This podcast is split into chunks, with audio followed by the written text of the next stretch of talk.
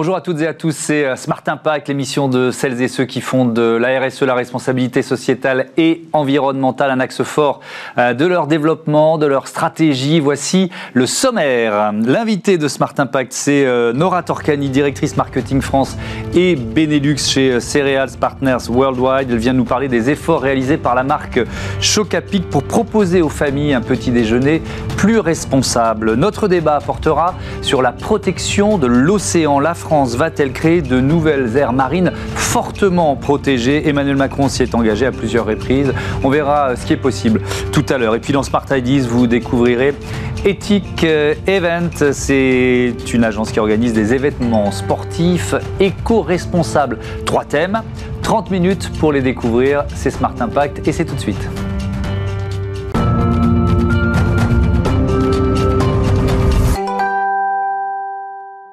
Bonjour Nora Torcani, bienvenue. Bonjour. Vous êtes donc la directrice marketing pour la France et le Benelux de Cereals Partners Worldwide. C'est le fruit d'une joint venture entre Nestlé et, General Mills. Vous commercialisez des marques comme Chocapic, on va en parler tout de suite, Lyon ou Fitness. Euh, Chocapic qui s'affiche, c'est vraiment le, le slogan de la pub, drôlement plus responsable. Le contenu, pour commencer, qu'est-ce qui change dans vos céréales? Alors peut-être avant de parler du contenu, peut-être le mmh. contexte. Mmh. Donc il faut savoir que la catégorie des céréales, c'est une catégorie qui a été critiquée hein, ces dernières années, perçue notamment comme étant trop sucrée. Mmh. Euh, or, les céréales Nestlé et les céréales Chocapic, elles ont euh, évolué et complètement changé par rapport à celles d'il y a 15 ans. Donc ça fait 15 ans qu'on mène des actions concrètes pour améliorer le profil de nos céréales, par exemple pour en réduire le sucre, pour augmenter les fibres, mais aussi pour améliorer nos pratiques, pour limiter notre impact sur l'environnement. Mhm. Et donc Et donc sur le contenu, euh, moi j'ai vu ces chiffres-là, moins 41% de sucre, moins 56% de sel, moins 54% d'acide gras, plus de fibres, beaucoup plus de fibres et, de protéines. Euh, c'est en, combien d'années ces chiffres-là? C'est en 15 ans. En 15 ans. Donc clairement c'est un travail en fait qu'on a fait petit à petit, hein, qui mhm. s'est étalé sur 15 ans, euh, parce que premièrement on devait bah, habituer le consommateur à un goût qui soit un peu moins sucré. Il faut savoir que quand on diminue le sucre, ça a un impact sur le goût, mais ça a aussi un impact sur la texture et euh, bah, sur l'aspect visuel mhm. euh, du produit. Donc ça veut dire qu'il faut le faire petit à petit pour pas choquer entre guillemets le goût des, habitués, des consommateurs. Exactement, c'est pour que les consommateurs s'habituent et c'est mhm. aussi parce que c'est un travail qui est difficile hein, pour euh, pour nos équipes de recherche et développement. Ça mhm. nécessite de trouver la bonne balance entre réduire le sucre et augmenter aussi les céréales complètes, puisque notre ambition c'était aussi de faire des céréales complètes l'ingrédient numéro un. Ouais. Ça veut dire qu'il y a 15 ans, la qualité nutritionnelle de, des chocolats pique, bon, alors, la qualité nutritionnelle, en effet, elle a évolué hein, mm. en 15 ans. Si euh, je prends par exemple le Nutri-Score, euh, aujourd'hui, euh, nos céréales Chocapic affichent un Nutri-Score B. il y a 15 ans, si le Nutri-Score existait, il aurait affiché un Nutri-Score D. Donc, clairement, on a travaillé pour améliorer notre recette. Et, c'est intéressant parce que si, on revient à la jeunesse du Nutri-Score, il y a eu quand même pas mal de freins mis par les lobbies de l'agroalimentaire pour qu'ils voient le jour différemment ou pas trop vite, etc. Finalement, c'est un, outil de progrès. On peut l'admettre aujourd'hui. C'est un, un, un, vrai bel outil. Et euh, clairement, en tout cas moi personnellement, dès que Nestlé a décidé euh, bah, d'adopter le Nutri-Score sur ses produits, mhm. on était ravis parce que c'est l'occasion d'être beaucoup plus transparent par rapport à nos euh, consommateurs et aussi, hein, il faut se le dire, d'afficher notre avantage compétitif parce mhm. qu'on a des céréales aujourd'hui qui sont bien notées. Aujourd'hui, dans notre portefeuille, on a 50% de nos céréales qui sont vertes, donc notées A ou B mhm. et 50% qui sont C. Donc on est assez fiers de ces scores et donc on les affiche. Et ça demande beaucoup de, vous l'avez dit un peu, mais j'aimerais qu'on rentre dans le détail, de, travail, presque de recherche et développement, quoi, pour arriver à atteindre un Nutri-Score B, par exemple. C'est un travail et c'est une vraie priorité hein, de notre mhm. entreprise, clairement. Sur les dernières années, on a entre 25 et 40% euh, des ressources de recherche et développement qui ont été dédiées à la mhm. rénovation de nos produits.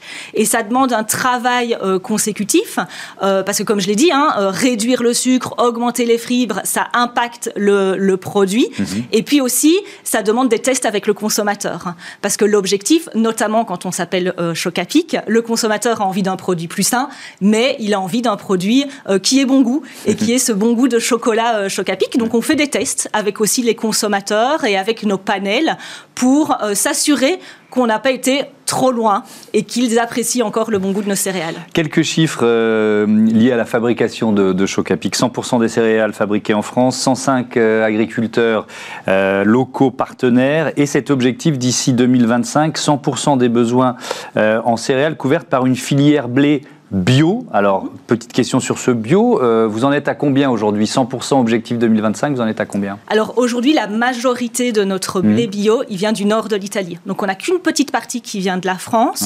Et donc, c'est pour ça qu'on travaille aujourd'hui sur cette filière de blé euh, local. Donc, on travaille avec notre meunier, hein, qui se trouve à 40 km de notre entreprise. Il faut hmm. savoir que le bio, on le produit à Rumilly.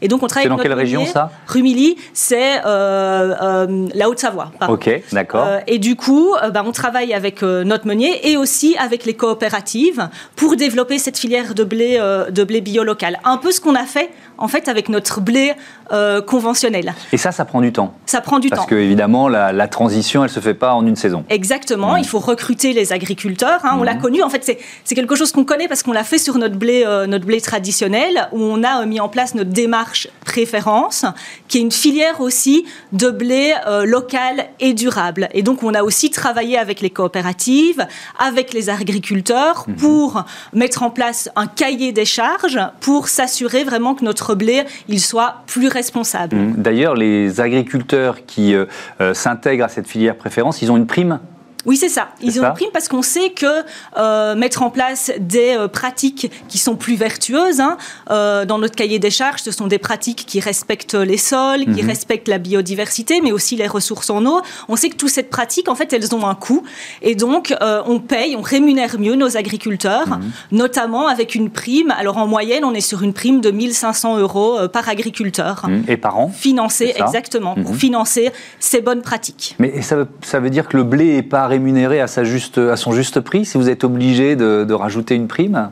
Alors c'est vrai qu'en tout cas, on sait que si on veut aller plus loin et on veut mettre en place des pratiques qui sont plus responsables, on sait que mhm. ces pratiques, elles coûtent plus cher que euh, du blé euh, voilà, produit de manière euh, conventionnelle. Et donc on compense en fait ce coût. Et, en effet, on rémunère mieux nos 105 agriculteurs. Mhm. vous avez donc cet engagement plus responsable qui s'incarne dans une publicité. on la regarde et on en parle juste après. Hop là Du blé complet cultivé plus responsablement, c'est le rêve pour faire des chocs à pic.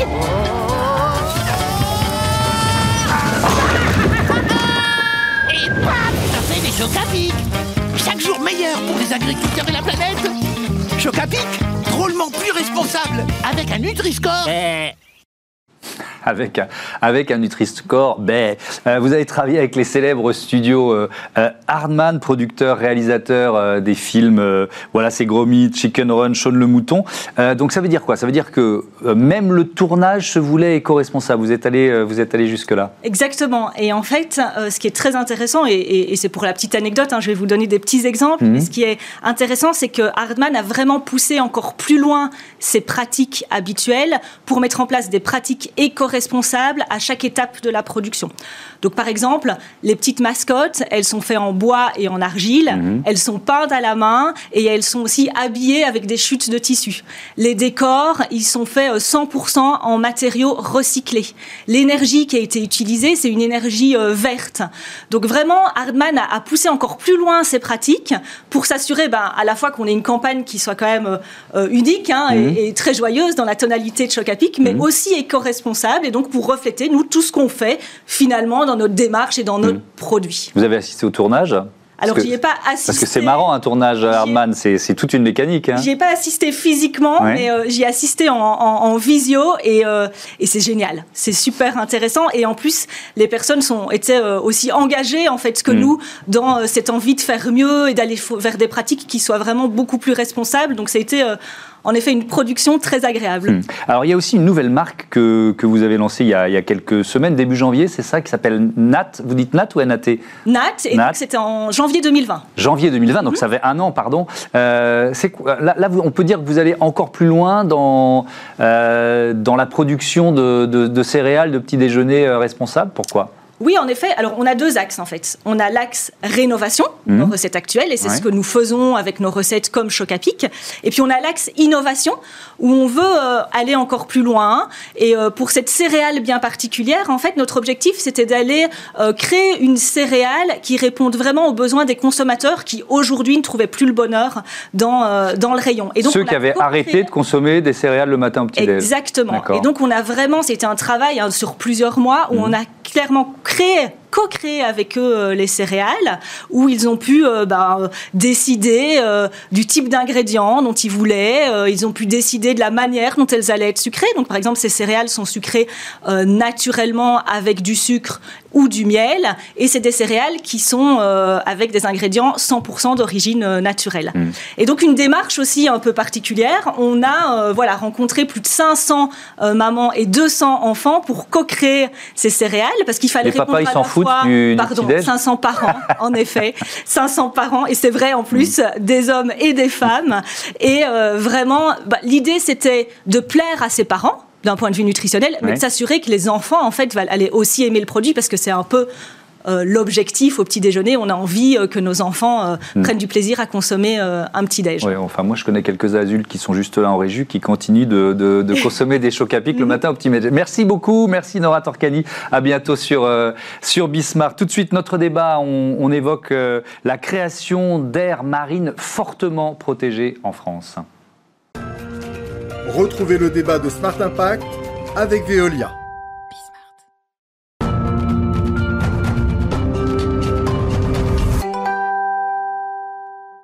Comment créer des aires marines fortement protégées en France C'est notre débat tout de suite avec Charlotte Sèvres. Bonjour. Vous êtes euh, doctorante au Centre de recherche insulaire et observatoire de l'environnement. À vos côtés, Frédéric Lemanac. Bonjour. Bonjour. Bienvenue, directeur scientifique de Bloom, association qui œuvre à la création d'un pacte durable entre les humains euh, euh, et la mer. Je rappelle le contexte. Emmanuel Macron s'y était engagé au printemps 2019. La France veut placer 30% de son territoire et de ses eaux sous un statut destiné à protéger leur biodiversité. Alors les terres étant euh, sous l'emprise des activités UM sont surtout euh, de vastes proportions d'océans qui sont potentiellement euh, concernés. On peut dire ça, Charlotte Sèvres? C'est d'abord l'océan qui, de, si on réussit à remplir cet objectif d'Emmanuel Macron, qui, sera mis à contribution, entre guillemets. Oui, euh, oui, oui, c'est tout à fait en, cohérence avec les objectifs internationaux. En fait, mhm. qui, on parle de 30 by 30, donc protéger 30% de l'océan euh, d'ici 2030. Et ce sont les recommandations des scientifiques pour un océan en bonne santé. On n'a qu'un seul océan. Il faudrait euh, mettre 30% de cet océan sous protection. Et donc les aires marines protégées, c'est un des outils principaux pour protéger nos, océans. Oui, alors il y a les aires marines protégées et fortement protégées. On va faire euh, euh, la, différence. J'ai trouvé ces, euh, ces chiffres de la revue Marine Policy. la zone économique exclusive française, ou les eaux, les eaux françaises, hein, ça compte 33,7% d'aires marines protégées aujourd'hui, mais 1,6% seulement sont fortement protégées. c'est quoi la différence, Frédéric Lemanac La différence, c'est que la majeure partie de ces 33% euh, mm. euh, en fait correspond à des zones où on peut pratiquer la pêche, y compris avec des méthodes de pêche qui sont euh, fortement impactantes. On peut aussi développer des parcs éoliens, on peut développer le tourisme, on peut développer tout un tas d'activités humaines. Donc en quoi elles sont protégées? Bah, C'est bien la question. Mm. Et donc c'est le cœur du débat, c'est qu'on a des grands objectifs internationaux qui sont louables, Effectivement, on a besoin de protéger une grande partie de l'océan pour aussi faciliter l'élasticité de l'océan face au, changement climatique, face à l'effondrement de la biodiversité. On a besoin d'avoir un océan qui est protégé. Mmh. Or, on ne le protège pas. Et en Europe, par exemple, il y a quasiment 60% des aires marines protégées dans lesquelles on pratique encore le chalutage euh, de fond. Euh, et donc, on chalute même plus dans les mmh. aires marines protégées qu'en dehors, ce qui prouve bien que ces aires-là sont au bon endroit, quelque part, mais elles sont absolument pas protégées. D'accord, donc elles portent absolument pas bien leur nom. Euh, donc, le, fortement, si on rentre dans le détail, pour vous, ça, ça changerait quoi concrètement? Il faudrait que ça change quoi? Si on dit aire marine fortement protégée Alors, c'est pas forcément une aire marine protégée qui est fortement protégée c'est pas forcément une réserve intégrale où personne n'a le droit d'aller, y compris les scientifiques. Ça, il en existe, c'est vraiment très très faible, mhm. et il en faut. Mais le fortement, ça doit au moins inclure euh, l'exclusion des méthodes de pêche qui sont destructrices, euh, l'exclusion de la, de la présence de champs d'éoliennes, de prospection minière, de prospection pétrolière. On a vraiment besoin d'avoir des zones qui sont protégées de, mhm. des activités impactantes humaines. Après que des petits pêcheurs qui vont pêcher à la ligne au casier y, aillent parce que c'est leur zone aussi de, vie, euh, c'est une chose. En revanche, que des gros bateaux qui vont tracter des engins de pêche actifs sur le fond de l'océan, là, c'est un autre problème. Mais est-ce que ça veut dire, Charlotte Seff, qu'il faut que ces zones, euh, ces aires marines fortement protégées soient quasiment exclues de l'activité économique? J'ai bien entendu ce que vous dites, mais euh, je, voudrais qu'on précise ça. Alors pas forcément. En fait, euh, ce qui va faire l'efficacité d'une aire marine protégée, donc écologique et potentiellement euh, économique, parce mhm. que les bénéfices économiques viennent des bénéfices écologiques des aires marines protégées, ça va être son niveau de protection. Et donc, euh, on a classifié les aires marines protégées en différents niveaux de protection en fonction des activités qui sont autorisées à l'intérieur ou non. Et on a pu prouver que deux niveaux étaient efficaces écologiquement. C'était les intégrales, donc des aires marines à l'intérieur desquelles on n'a pas le droit de pratiquer des activités extractives comme la pêche par mhm. exemple, mais aussi des hautes où certaines activités extractives, certaines activités de pêche justement non impactantes ou euh, qui sont très sélectives vont être autorisées. Et donc ces deux niveaux de protection-là sont efficaces écologiquement et nous, ce qu'on recommande, c'est notamment d'inclure dans le terme protection forte les protections intégrales et hautes définies par ce guide des AMP et cette classification. Hum. Qu'est-ce que vous pensez du label euh, euh, MSC qui, euh, qui, est censé garantir une pêche durable hein? Je vous pose d'abord la question et puis ensuite Frédéric Le Manac. Euh, alors, euh, le, label MSC, le problème, c'est que beaucoup de gens peuvent l'avoir, notamment euh, si on a des revenus économiques, il me semble, et que ça ne garantit pas forcément une pêche durable. Le plus important, ça va être la manière dont on va pêcher, les engins qu'on va utiliser et mhm. le type de pêche qu'on va faire. Et je pense que. Oui, je sais que vous l'avez épinglé chez Bloom, donc je voulais d'abord entendre Charlotte Sèvres. Qu'est-ce que vous en pensez de ce label?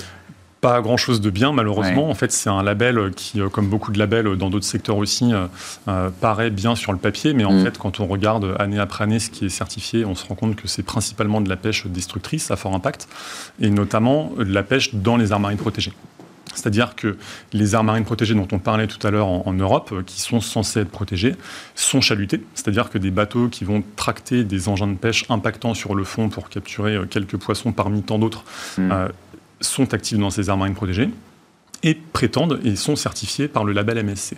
Donc en fait, ça ne veut pas dire grand-chose. Euh, le label MSC autorisant euh, à peu près toutes les méthodes de pêche au monde, sauf le poison et l'explosif, à être certifiés. Donc c'est vraiment euh, assez limité. Il y a de la marge, mais faire cohabiter l'activité des pêcheurs, parce que je me mets à leur place, et la biodiversité, est-ce que c'est possible d'après vous? Bien sûr, c'est possible, mais on a besoin d'avoir des zones qui sont préservées, protégées, mhm. parce que justement ces zones-là permettent aussi d'avoir des bénéfices en dehors de ces zones-là, c'est pas parce que c'est pas mis sous cloche. En fait, les, bénéfices de reconstitution des écosystèmes, de reconstitution des populations de poissons dans, ces écosystèmes, ensuite sortent de, ces aires marines protégées. Donc, avoir une aire marine qui est vraiment protégée, qui remplit son rôle, permet d'avoir aussi des bénéfices autour de ces aires marines protégées. Donc on a besoin, on peut euh, faire ce, quadrillage en fait du territoire, on a besoin d'avoir aussi des aires marines protégées partout. Le problème de l'étude que vous avez citée dans Marine Policy, oui. Euh, le, une des conclusions, c'est que 80% des 1,6% protégés en, France, c'est les terres australes. Les terres australes. Donc c'est là où vous avez quelques. C'est facile parce qu'il n'y a pas beaucoup de, y a pas beaucoup de pêche par là, c'est ça C'est là où la pêche est la plus rentable en France. Ah oui. C'est deux ou trois espèces qui sont extrêmement bien valorisées pour les marchés asiatiques ou américains. Mmh. Donc c'est vraiment une mine d'or pour les pêcheurs qui ont le droit d'aller pêcher là-bas, sauf que ça gêne quasiment personne. On a besoin d'emmener justement ces aires extrêmement bien protégées aussi sur le territoire métropolitain. sur la façade, c'est aussi un chiffre de l'étude, dans, la façade Manche, mer du Nord et Atlantique, on a 0,01% d'air qui sont effectivement protégés. Oui, puis là on est plutôt dans une bagarre entre pêcheurs euh, français et britanniques, donc euh, on, est, je pense, très loin de l'objectif qui a été affiché par Emmanuel Macron. Euh, maire du Nord, Golfe de, Gascogne, Charles Sèvres, vous pensez qu'on va se tourner plutôt effectivement vers les terres australes, vers la Nouvelle-Calédonie, vers, vers ces zones-là pour remplir l'objectif? Bah, c'est ce qui a l'air d'être mis en place avec la stratégie actuelle euh, sur les aires marines protégées en France, qui par mhm. exemple veut encore agrandir cette euh, zone des terres australes et atlantiques françaises, des TAF. Euh, Il y a aussi une zone entre Madagascar et les Comores qui est prévue en extension, c'est ça C'est ça, les Glorieuses, où ils veulent transformer le parc marin en, en aire marine protégée, en mhm. réserve. Ce qui est très bien en fait. On a besoin de réserves, de sanctuaires, ce qu'on appelle des sanctuaires un petit peu offshore, loin des activités, qui mhm. préservent aussi, mais on a aussi besoin de gérer les endroits où il y a beaucoup d'activités humaines et la surpêche. Par exemple, en Méditerranée, tout compris, on dit qu'on a protégé 6% de la mer Méditerranée, mais seulement 0,1% ou 0,2%, je crois, est effectivement protégé. Alors que la mer Méditerranée, c'est une des mers où il y a le plus d'activités touristiques, le plus d'impact et où les espèces sont le plus menacées. En fait, le problème actuel, c'est pas seulement le fait qu'on n'ait pas des niveaux de protection dans les objectifs qui soient clairement définis, ce qu'on mhm. disait tout à l'heure, mais c'est également qu'il n'y ait pas d'impératif de, répartition équitable de ces différents euh, niveaux de protection. Par exemple, ça pourrait être super de faire des protections par bassin ou par façade maritime, au lieu de tout mettre dans les TAF, dans les glorieuses, ce qui est important, mais c'est aussi important de protéger les façades métropolitaines, par Oui, mais, mais à ce moment-là, on, impacte euh, les pêcheurs, euh, les pêcheurs euh, métropolitains, avec l'impact politique que ça, que ça suppose. Alors oui, mais alors euh, il y, a deux éléments importants entre aires marines protégées et pêcheurs. C'est ce que vous évoquiez euh, précédemment, le fait que les bénéfices vont déborder des aires marines protégées. Mais ça, les pêcheurs l'entendent, ça? Ah oui, mais on a prouvé dans plusieurs études mmh. qu'il y avait notamment, ils savent, hein, ils savent dans les critères de choix, par exemple de certains pêcheurs pour choisir où est-ce qu'ils vont aller pêcher, mmh. les aires marines protégées sont citées dans les trois premiers critères de choix. Donc ils savent qu'ils vont aller autour des aires marines protégées et qu'il y aura plus de poissons. Donc ça, ça se voit directement dans le comportement et la dynamique des pêcheurs. Et ensuite, euh, il y a une autre étude qui est sortie l'année dernière dans un journal qui a prouvé que si on mettait par exemple 5% globalement dans le monde d'aires marines protégées, on pouvait augmenter les captures de 20%. En fait, le... il y a deux dimensions à prendre en compte. C'est la dimension spatiale où ils vont se déplacer autour des aires marines protégées pour avoir plus de captures, mhm. et la dimension temporelle qui fait qu'au bout de quelques années, alors, on n'est pas encore euh, sûr, mais ça pourrait être euh, entre 5 et 15 ans, par exemple. On mhm. pourra avoir des bénéfices supérieurs pour les pêcheurs à l'extérieur des oui, mais ils vivent de quoi dans, l'intervalle alors là, il y, a, notamment les solutions des labels pourraient être des, choses qui permettraient notamment mhm. euh, à certains petits pêcheurs de faire leur métier. Et les aires marines protégées pourraient aussi, celles qui autorisent la pêche, qui est ce qu'on peut dire responsable, euh, être un moyen de favoriser les petits pêcheurs, parce que beaucoup de, de, la surpêche est organisée par la pêche industrielle à grande échelle, et ça c'est un problème, mmh. notamment euh, avec tous les moyens qui leur sont donnés et les petits pêcheurs sont un peu mis de côté. Hmm. Euh, la France est évidemment particulièrement observée sur ce thème parce qu'on a le, deuxième domaine maritime au monde. Pour conclure, Frédéric Lemanac, l'objectif des 30% 2030, vous y, vous y croyez? Vous pensez qu'il est réalisable Il est réalisable sur le papier, c'est certain qu'on va l'avoir. D'ailleurs, l'étude que vous avez citée dit qu'on est déjà au-delà de, au -delà de, 30%. Hmm. D'autres. on est, on est au-delà sur les aires marines protégées, pas fortement voilà, protégées. Pas fortement protégées. 10% d'aires marines fortement protégées d'ici 2030, j'ai un peu du mal à y croire, mmh. euh, notamment parce que euh, en métropole ou sur d'autres bassins, on a beaucoup de, tensions entre différents acteurs. Et donc ça, ça va être très difficile de, passer outre. Euh, mhm. Donc est-ce qu'on va avoir quelques énormes aires marines très protégées euh, dans, là où personne n'est euh, C'est possible, mais en tout cas, je, crois que ça va être très difficile d'atteindre 10% d'ici 10 ans. Eh ben, on suivra ça dans, Smart Impact et on donnera la parole dans, dans quelques jours à des, à des pêcheurs aussi sur ce thème. Merci à, tous les deux d'être venus débattre. On, on passe tout de suite à Smart Smart Ideas, la bonne idée du jour. Smart Ideas avec BNP Paribas. Découvrez des entreprises à impact positif.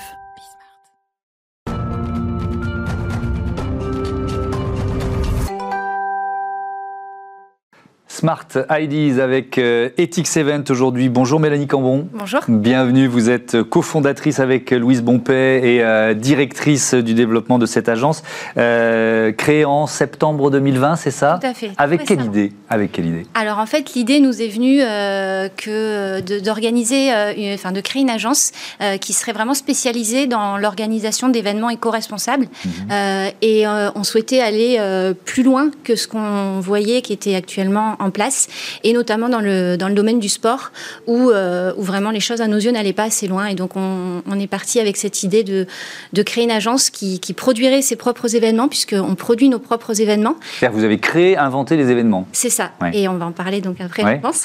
Mhm. Et on est prestataire de services euh, également pour des entreprises et des associations qui souhaitent euh, bien sûr sous-traiter l'organisation de leurs événements, les rendre mhm. plus éco-responsables et leur donner plus de sens. Parce que un événement sportif, un marathon, j'ai participé à plusieurs marathons marathon, c'est polluant C'est catastrophiquement polluant.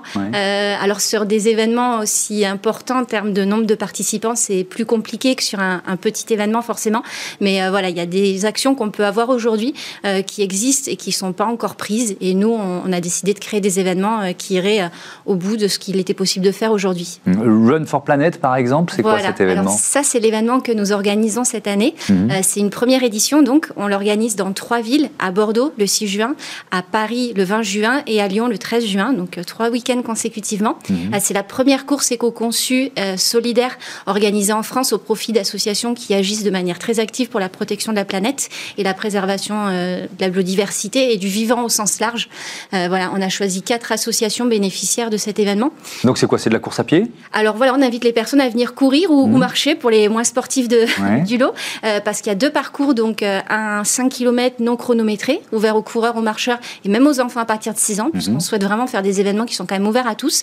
Et c'est également donc un parcours de 10 km euh, chronométré, qui lui soit bien, sera bien sûr un peu plus cible sportive. Mhm. D'accord. Qu'est-ce qui change? Parce que vous nous dites, on crée un événement éco-responsable. Oui. C'est quoi les leviers? Alors, il y en a plein. Euh, il y a trois petites choses principales que je vais citer. Mhm. La première chose, c'est que nos participants n'auront pas de t-shirt finisher. Euh, c'est une tradition habituellement euh, dans les courses à pied d'avoir ce petit t-shirt qui symbolise la course, mais qui est produit à très bas coût à l'autre bout du monde, donc un impact polluant extrême, puisqu'on connaît l'impact de l'industrie textile à la fois sur la pollution et des consommation d'eau, consommation d'eau et mhm. tout ça. Donc nous, on a décidé de ne pas offrir de t-shirt finisher, il n'y en a pas. la seconde chose que l'on a mis en place, c'est qu'on s'est tout simplement implanté sur des, des, endroits où il y avait déjà de l'eau. Comme ça, on est raccordé au réseau d'eau euh, des lieux où on va se situer. Euh, on invite nos participants à ramener leur propre gourde, idéalement déjà remplie. Si elle mhm. ne l'est pas ou si ils la vident en cours de route, il y aura des points d'eau déjà existants sur les lieux pour la re-remplir. Et l'idée, c'est d'enlever tout ce qui est euh, plastique et petites bouteilles plastiques qui sont souvent présentes. la troisième chose, c'est qu'il n'y aura pas de goodies. pas de goodies comme c'est souvent le cas, le petit sac de bienvenue avec plein de petites choses dedans qui sont toutes produits à bas prix, on en revient toujours au même. Mhm. Donc nous, on va offrir une médaille euh, Made in France à nos participants. C'est une médaille en bois de hêtre qui est produite donc euh, en France dans des issues de forêts éco-gérées. elles sont confectionnées dans un ESAT par des personnes en situation de handicap et c'est aujourd'hui euh, le, on va dire le symbole de notre événement qui sera offert là pour le coup à tous les participants, mais dont l'empreinte est quand même très mhm. réduite. Et puis il y a un autre élément peut-être à, évoquer, c'est le fait de mettre en valeur les bénévoles parce que sans les bénévoles bénévoles, il n'y a pas ces événements sportifs. Tout à fait. Et effectivement, alors euh, le parcours de Louise et moi-même, donc mon associé Louise Bompé et moi-même, avons été et sommes toujours d'ailleurs bénévoles. Euh, euh, alors elle, beaucoup, beaucoup sur des événements sportifs, moi sur tout un tas d'associations, mhm. notamment dans celles, certaines de celles où, qu'on a désignées comme associations bénéficiaires. Et effectivement, quand on est du côté bénévole, il faut, il n'y a pas grand-chose qu'on peut nous donner à part de la considération, du remerciement. et oui, effectivement, il faut une centaine de bénévoles pour organiser un petit événement. Et euh, bien sûr des milliers de bénévoles parfois pour des gros événements. Très vite, 10 secondes, euh, les, noms des associations, deux ou trois associations oui, Alors en fait, on a quatre associations bénéficiaires. Euh, donc il y a Sea Shepherd qui symbolise la protection des océans. On a L214 et Animaux. Mhm qu'on ne présentera pas non plus, puisque c'est euh, voilà, l'industrie, euh, l'élevage intensif qui est responsable de plus de 14% des émissions de gaz à effet de serre. On a dans les quatre associations la Ligue de protection des oiseaux, qui mhm. agit sur la préservation Et la dernière? Et la dernière, c'est euh, Médecins du Monde, qui apporte les soins en France et à l'international à toutes les personnes qui en ont besoin. Merci beaucoup. Merci Mélanie Cambon. Bon vent à Ethics Event. Voilà, fin de cette émission. je vous dis rendez-vous demain, 9h midi, 20h30 sur Bismart. Salut.